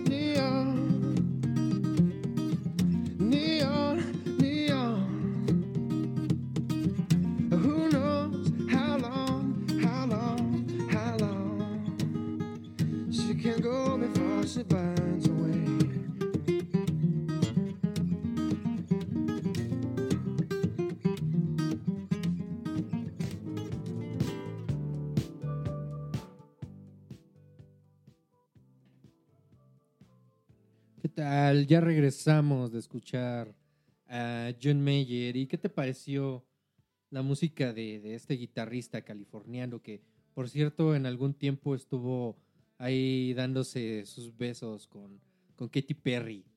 Mira, fíjate que yo a él lo había conocido por una canción que me gustaba mucho. Bueno, acaba de sacar una muy buena que se llama New Light. No sé si, si la han escuchado. Sí, sí, sí. Pero yo la conocía por una que no me acuerdo si es el, estoy seguro que sí. Se llama Bigger Than My Body, que creo que fue así como con la que se lanzó hace años y sí, no me equivoqué, fue en el año del 2008. Exactamente. Pero justamente lo que estábamos disfrutando ahorita cuando sonaba este cover era la, la forma de la guitarra eh, combinado con la voz. Pareciera que, que no era él solo tocando. O sea, de repente era, cobraba una sonoridad imponente que la pieza se escuchaba completita. Sí, parece, pare, pa- da a entender, o al menos da a parecer que hay un bajo y hay por ahí un cajón que está sonando, pero en realidad no. En realidad él es haciendo está pegando a la guitarra, me imagino, ¿no? Exactamente. Sí. Él es solo la guitarra y su voz y fue lo que me llamó la atención, o sea, lo, lo platicábamos en el corte, de este bloque, estábamos escuchando la canción y yo al principio escuché varias cuerdas, esta percusión y de repente cuando me dijo Mariano, es que es el solo, dije, wow. O sea, sí, sí es un muy buen músico, la verdad. Sí, y si pueden checarte, checarse todos, este, ese disco es buenísimo, porque aparte de esta canción trae este, un cover justamente a Jimi Hendrix, a la de Axis Ball as Love. Y de verdad se rifa como guitarrista. O sea, es muy difícil hacer covers de, de Jimi Hendrix, porque No, claro. eh, por la forma en la que tocaba él, por la expresividad, por, por la dificultad con la que tocaba. Lo han hecho Satriani, lo, lo ha hecho Steve Bay, lo han hecho infinidad de músicos a lo largo de su carrera, en especial guitarristas. Pero esta versión de Axis Bolt As Love con John Mayer, para mí es, es así, de, de las más chidas. Obvio, es, es en la versión eléctrica, eh, pero su ejecución es. Creo que sí se acerca un poco a lo que, lo que hacía Jimi Hendrix. O sea, escúchenlo, escuchen a, a John Mayer, incluso por ahí, si, si, si pueden buscar un videíto ahí en YouTube donde salen John Mayer, Slash y los de CC Top tocando. Oh, wow. Y de verdad, Slash Va a estar muy bueno. Slash no, no sabe ni qué hacer. O sea, llega un punto en que John Mayer le da la vuelta a Soleano. No, sí, definitivamente vale mucho la pena revisarlo, revisar el, el álbum, el video. Y qué buena aportación, Mariano. Muy bien. ¿Tú qué Sí. opinas, querido Babis? Muy bien, muy bien, pero La noche sigue. la noche sigue y vámonos un poquito a un sonido más forajido, más... Como, como de cowboy. Como de. Me gusta la parte. Esta semana estuve es- revisitando a un músico que admiro mucho y es Willie Nelson. Y en particular quería aprovechar de platicarles de un álbum que está repleto de buenos covers. Es un álbum que el buen Willie Nelson publicó en el 2002, un 15 de mayo. Es su sexagésimo álbum. 65 álbums después del primer álbum de Willie Nelson, llega con esta maravilla que se llama Heroes, que fue producida por Body Cannon. Este álbum contiene algunas canciones muy introspectivas, clásicos del country, canciones que compuso con su hijo Lucas. Y también hubo colaboradores, aparece por ahí Ray Prince, Merle Haggard, Snoop Dogg, Chris Christopherson, entre otros más. Toda la banda, básicamente. Sí, eh, una banda. O sea, se imaginaban a Willie, a Willie Nelson tocando con Snoop Dogg. Y peor aún, No, para peor nada. aún, Snoop Dogg están to- como en tocando extremos con- distintos. Sí, los dos tienen trencitas bien padres y todo, pero ¿quién tendrá las mejores trencitas? No lo sé. Pero tienen una canción muy padre que se llama Roll Me Up and Smoke, and Smoke Me When I Die, que publicaron el día 420, este día donde la, pues la banda festeja que le pueden jalar las patas al diablo. Déjame ver si la tengo aquí en la rocola. Eh, ahorita la ponemos. Y bueno, este álbum de Heroes contiene varios covers. Entre ellos, uno muy popular que... Es más, voy a poner ese de fondo. Que fue utilizado en un comercial para un restaurante mexicano, de comida mexicana, en el Super Bowl 46, aprovechando que vamos llegando a la ¿Cuál época fue? del Super Bowl. Fue... Que se acerca ay, el domingo más grande. ¡Pum! ¡Pum! A ver, a ver. no tengo ese dato a la mano, pero ¿Con quién están? A ver, ¿con, con- con quién Gigantes estás contra? Patriotas, que Patriotas está de nuevo en este Super Bowl. Mira, ninguno de los dos son mis favoritos, pero siento que se me va a retirar el Brady campeón. Se me hace. A mí me gustaría que ganara Rams, amigos. A mí también. A mí también. Pues, yo también sería del Team Rams, pero creo que coincido contigo. Sí, creo que va a pasar eso, porque Brady después de ver el juego con Kansas, va- Brady en pres- este, bajo presión, Pero aparte en los últimos minutos, o sea, es que se crece ¿qué? brutalmente con los ¿Qué últimos hizo? minutos. O sea, Ese es- sí, sí, sí. Oigan, Es ahora escuchen esto. Esta canción venía en uno de los comerciales del Super Bowl, a ver si la reconocen. Y en el comercial aparecía una, una familia en una granjita, Un aparecía cerdito. un cerdito, están construyendo un granero, una casita, más cerditos. ¿Ya identificaron la canción? A ver. Para esto la granjita sigue creciendo, ¿no? Ya hasta tiene un tractor, ya hay vaquitas. A lo lejos se ve un perro corriendo así. Pero de repente eh, pasa algo raro en este comercial. Esta granjita se empieza a industrializar. Hay una fábrica de cerditos. Hay unas pastillitas que como que le están inyectando hormonas a los cerditos y salen unos cerdotes bien gordotes. Hormonas. Y están en una onda así como de una cadena de producción Monsanto. bien loca y llegan a los cerditos unos trailers. Los trailers están distribuyendo estos cerditos y Por ahí hasta ya se ve contaminación, amigos.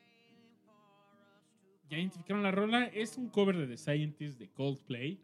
Y Willie Nelson sabe conectar perfectamente esta canción, la apro- se, se la apropió, porque Willie Nelson es una persona que apoya demasiado a la industria del campo. Él es fundador de, eh, de este evento que hace con Neil Young. Nuevamente platicamos de Neil El Young. el- momento, Neil Young. el ¿Ves Farm otra Aid. vez? Pero me encanta esta parte de así de I'm gonna take you back to the start. Y de repente sale el granjero que regresa y empieza a hacer su, su granjito otra vez, todo Con sus orgánica. cerditos. Sus cerditos. Y si la escuchan de fondo, Willie Nelson hace propia esta canción. Y es de una cadena de restaurantes que se llama Chipotle. Es una cadena americana y dice, no, pues estamos comprometidos con el campo. Y fue un comercial que tuvo mucho éxito en el Super Bowl. Y fue un single que aprovecha Willie Nelson para lanzar este álbum. Originalmente le iba a poner el nombre que de esta canción que hizo con Snoop Dogg de Roll Me and Smoke Me When I, When I Die, que vamos a escuchar ahora de fondo. Y pues su- sus managers le dijeron, no lo hagas, Willy. eh, no, ese nombre pues no, no va a traer tan buenas ventas, pero tenemos de fondo a Willie Nelson con Snoop Dogg. También hay covers de de Tom Waits, está Co- Coming Up to the House, pero quiero conectar un, otro gran cover que hay en este álbum, que es una canción de Pearl Jam, eh, de un álbum de Pearl Jam que publican en el 2009, se llama Just Breathe, en la que Willie Nelson toca con su hijo y nuevamente le inyecta ese toque willinesco, pero aún escuchas a Pearl Jam. eh, vaya, es una sinergia muy locochona. ¿Les parece bien si la escuchamos y, y me Claro, cuentan claro, si les claro, gusta? mi querido Babis. Déjenla correr. Vámonos.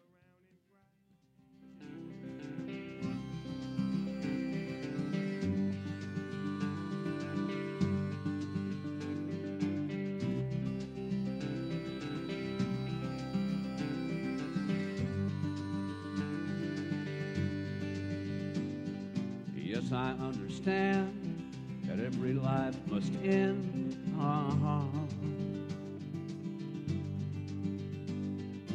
As we sit alone, I know someday we must go. Uh-huh. Oh, I'm a lucky man to count on both hands the ones I love.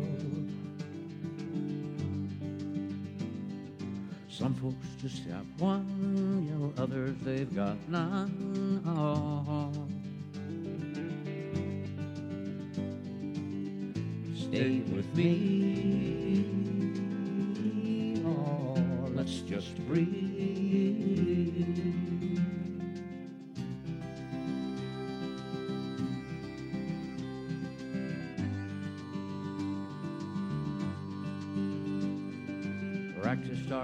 Sins, never gonna let me win.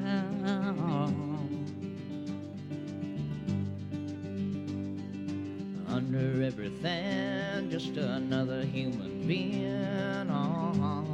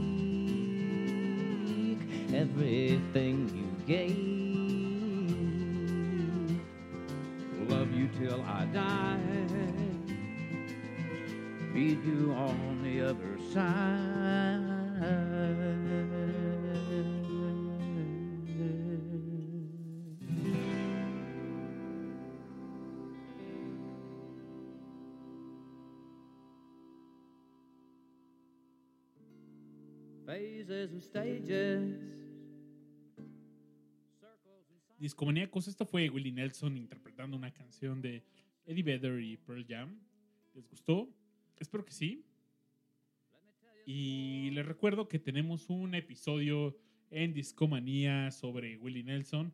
Lo pueden escuchar, es una buena referencia sobre la, su vasta trayectoria. Creo que tiene más de 100 álbumes ahora, ya no recuerdo el número. Quizás sí, ¿no? Posiblemente sí. O sea, tiene una Fácil. cantidad El show lo pueden encontrar considerable. como la escopeta de Willy. Chéquenlo en Discomanía. De hecho, vamos a hacer 100 volúmenes de la vida de Willie Nelson. Tengo por ahí su biografía, está Fácil, interesante. sí, claro. Ahora, ¿y qué nos traes esta noche? Pues fíjate que quiero ligar este, este estilo campillano, este estilo brugrasoso, este estilo contrioso. La canción que vamos a escuchar es, es un cover de ACDC. Su madre. Ya, es que ya nos estamos poniendo locos. Ah, por eso es mi amigo de toda la vida. Um, pero era una versión, como ya se imaginarán, bluegrasosa, folcosa, contriosa, vaquerosa y así, ¿no? Es que... Y esto quizás lo relacionaría un poco con, el tema que veníamos platicando acerca de esta transición ochentera, noventera y demás, ¿no? Thunderstruck viene en un disco de ACDC en donde ACDC quizás ya no estaba en su prime, como lo había estado hace algunos años antes, pero que supo catapultar a la banda, o más bien, la banda supo darle algunas de estas canciones. mm, el estilo con el cual la banda la reconocía, ¿no? Entonces, Thunderstruck, a pe- a pesar de que es una canción de- del 90, se sigue recordando con tanto furor y demás como una de las canciones es- setenteras, ¿no? Eh, y a mí me, me encanta, sobre todo la recuerdo porque hubo una época en donde varios, esto ya es independiente, recuerdo que varios boxeadores aparecían con Thunderstruck y creo que uno de ellos era Manny Pacquiao. Recuerdo quizás eh, ver algunas de sus peleas en casa de, de amigos y sonaba con Thunderstruck, ¿no? Entonces, am, ahora que, que me encontré con, con este cover, decidí traérselos. Quienes hacen este cover, ya de por sí el nombre está bien, bien cotorro porque la banda se llama Steven, como Steven, Ann N apóstrofe Seagull. O sea, Steven Es- es Seagal. Steve N Seagull. Como si dijeras Steven Seagal, ¿no? Por supuesto. Pero ahí lo, estos chavos bien cotorros resulta que son de, de Finlandia. Que además, o sea, por lo general uno asocia a Finlandia quizás con, con metal, no con country o con bluegrass. Con, con panditas. metal. Ajá, Con exacto. panditas metaleros. A mí me da un aire a Olwir Jankovic. Sí, tiene, tiene ahí por ahí ese sonido. Y lo que, lo que hizo esta banda finlandesa es, es un colectivo que se forma en, esta, en la década actual. Ellos empezaron, que- hicieron su carrera haciendo videos de covers, pero con un estilo súper roots, súper raíces Eran unos güeyes que así, este, así llegaban como con la, la pinche maquinita de, de arar el campo, un gordo y así. O los estoy confundiendo. Tú dime. Ah, sí, sí, sí, son ellos, son ellos. Porque también tienen covers de Metallica, ¿no? Y Exacto. de Iron Maiden. De Iron. Maiden. No. Ellos se hicieron populares con, con, con covers de hard rock y de metal. Yo creo que debes de recomendar sus videos de YouTube. Son así divertidísimos, así... Los ves y dices, güey, estos güeyes, ¿qué están haciendo? no?" son un verdadero chiste, pero a la hora de hacer sus respectivos covers, verdaderamente los ejecutan de manera eh, bastante disfrutable y algo que hemos venido repitiendo mucho en este show es que le dan su estilo. Y eso hacen con esta canción. Entonces vámonos con Thunderstruck en versión de Steve and Seagulls. Y regresando, cerramos con este comentario de una banda que espero les agrade, de Finlandia. Ya saben, el, la recomendación, recomendación inesperada que suena aquí en Discomanía.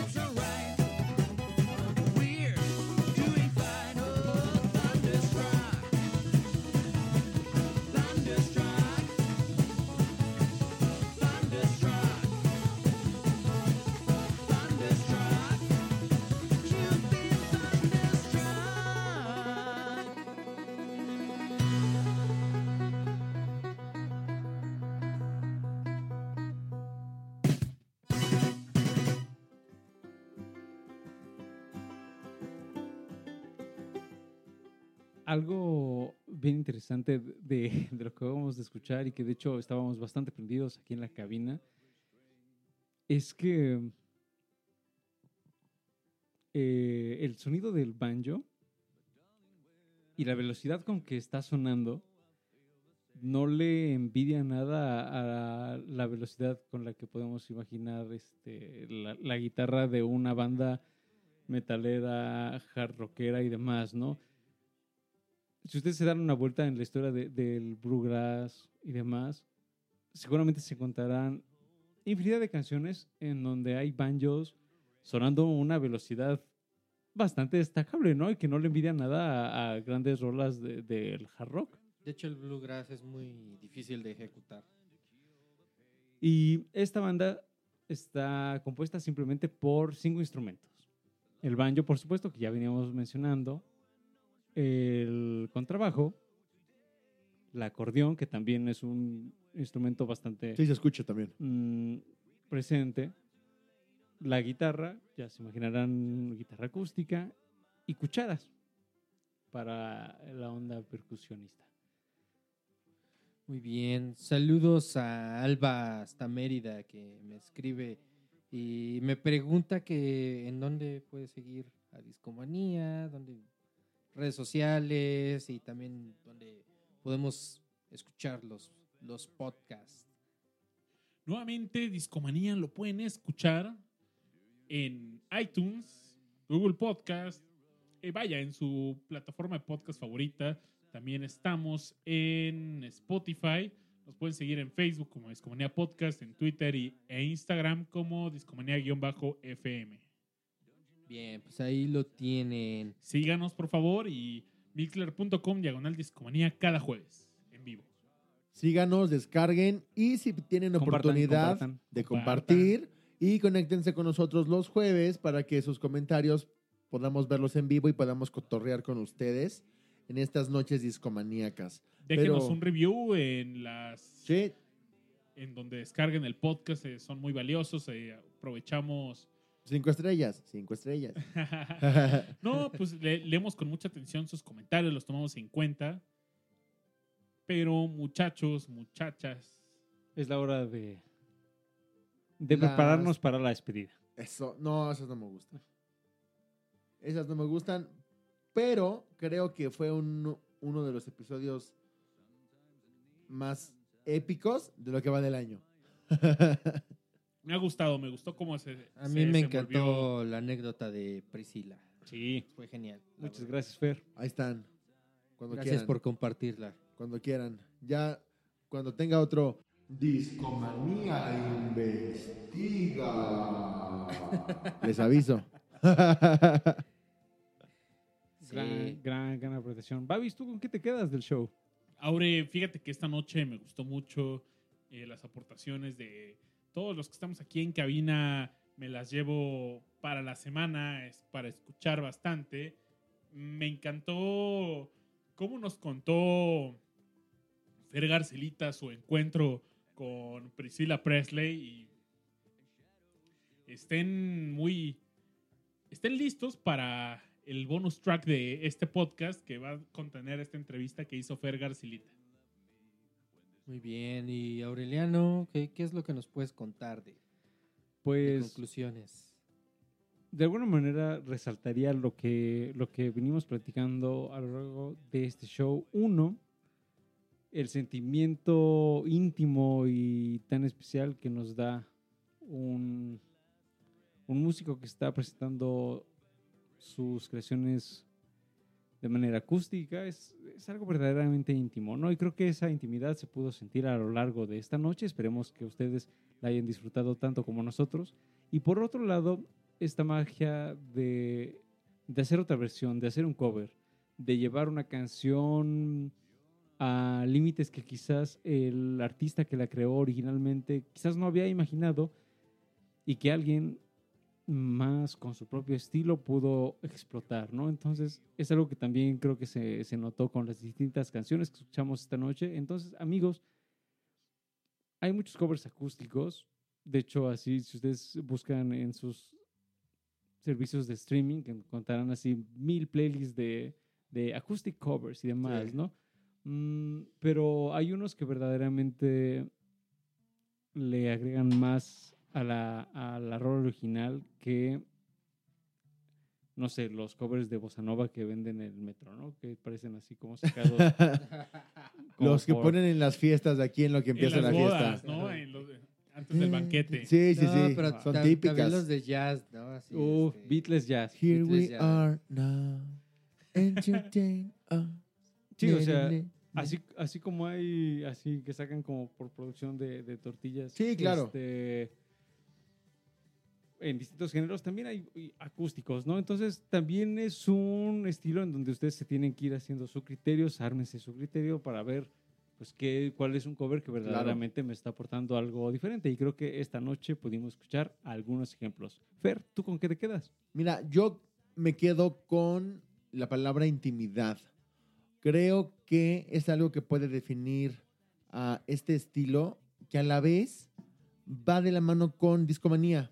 Si se, si se acuerdan de los inicios de cómo empezó Discomanía, que era la parte íntima de poner el, el LP y platicar, y, o sea, es una forma de, de hacer una conexión íntima con, con nuestros amigos, con la gente que nos escucha, y es un elemento que encuentro como, como, como un denominador en el estilo que fue el tema de esta noche, ¿no? Eh, entonces, este, yo me quedo con eso, me quedo con muchas ganas de seguir explorando más canciones que me puedan sorprender como, como la última que pusiste. Creo que es una ventaja muy padre poder compartir anécdotas como lo que pasó con Priscila, poder venir con amigos y sobre todo poder llevar este, este mensaje y nueva música a toda la gente que nos escucha. Quizás ya también para, para irnos despidiendo, por ahí le hicimos a nuestros discomaníacos la pregunta de cuál era su cover acústico preferido y tuvimos varias respuestas. A Entonces, ver, ¿qué dijeron? algunas nada más para, para despedirnos.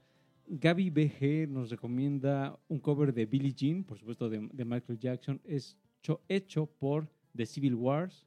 Ok. Por ahí Alejandro Díaz Solano nos recomienda un cover que hace Arctic Monkeys a Tame Impala. La canción que el cover pues es Feels Like We Only Go Backwards. Oscar Segundio Gordián nos recomienda el cover de Hurt de Johnny Cash. Carlos Es Reyes genial.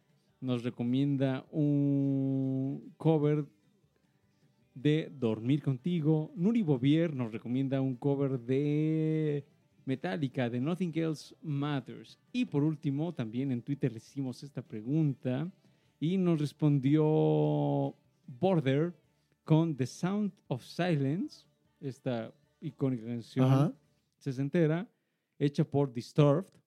Y Aneurism nos recomienda un cover hecho de Noel Gallagher y este es de Strawberry Fields Forever. Muchas gracias por participar y sigan colaborando con Discomanía.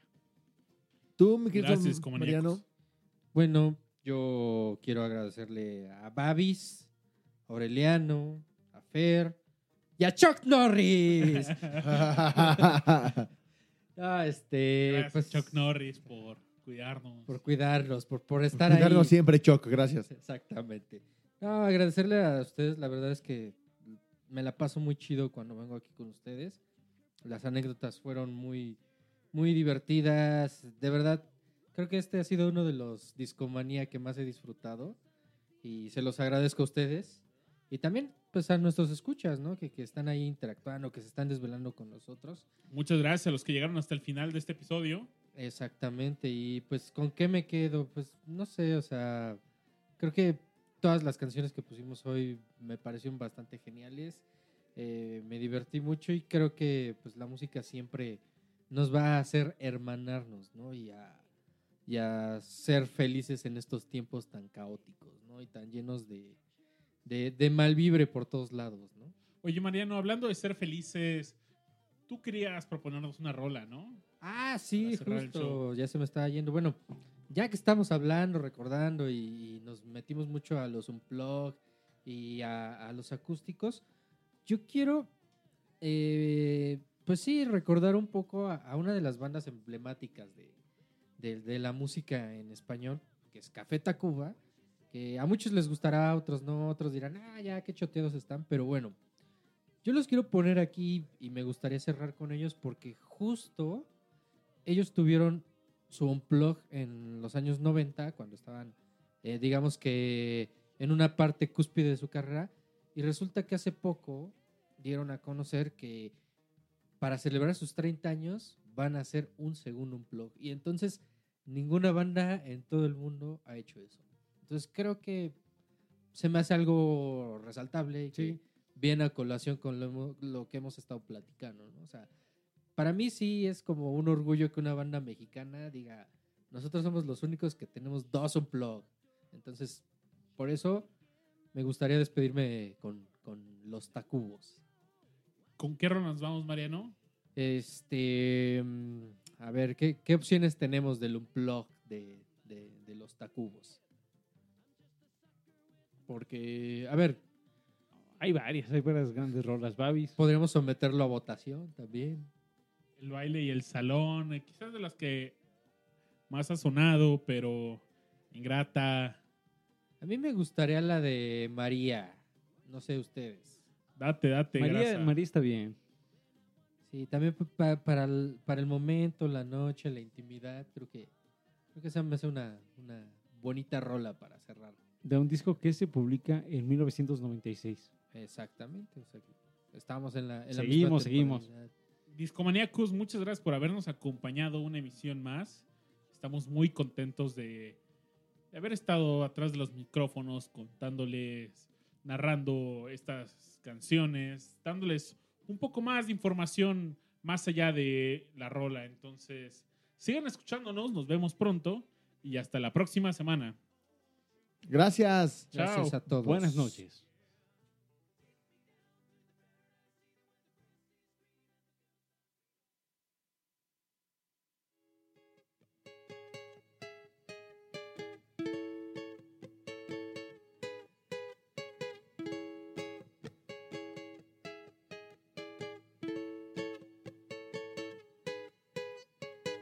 Sale sola de noche María.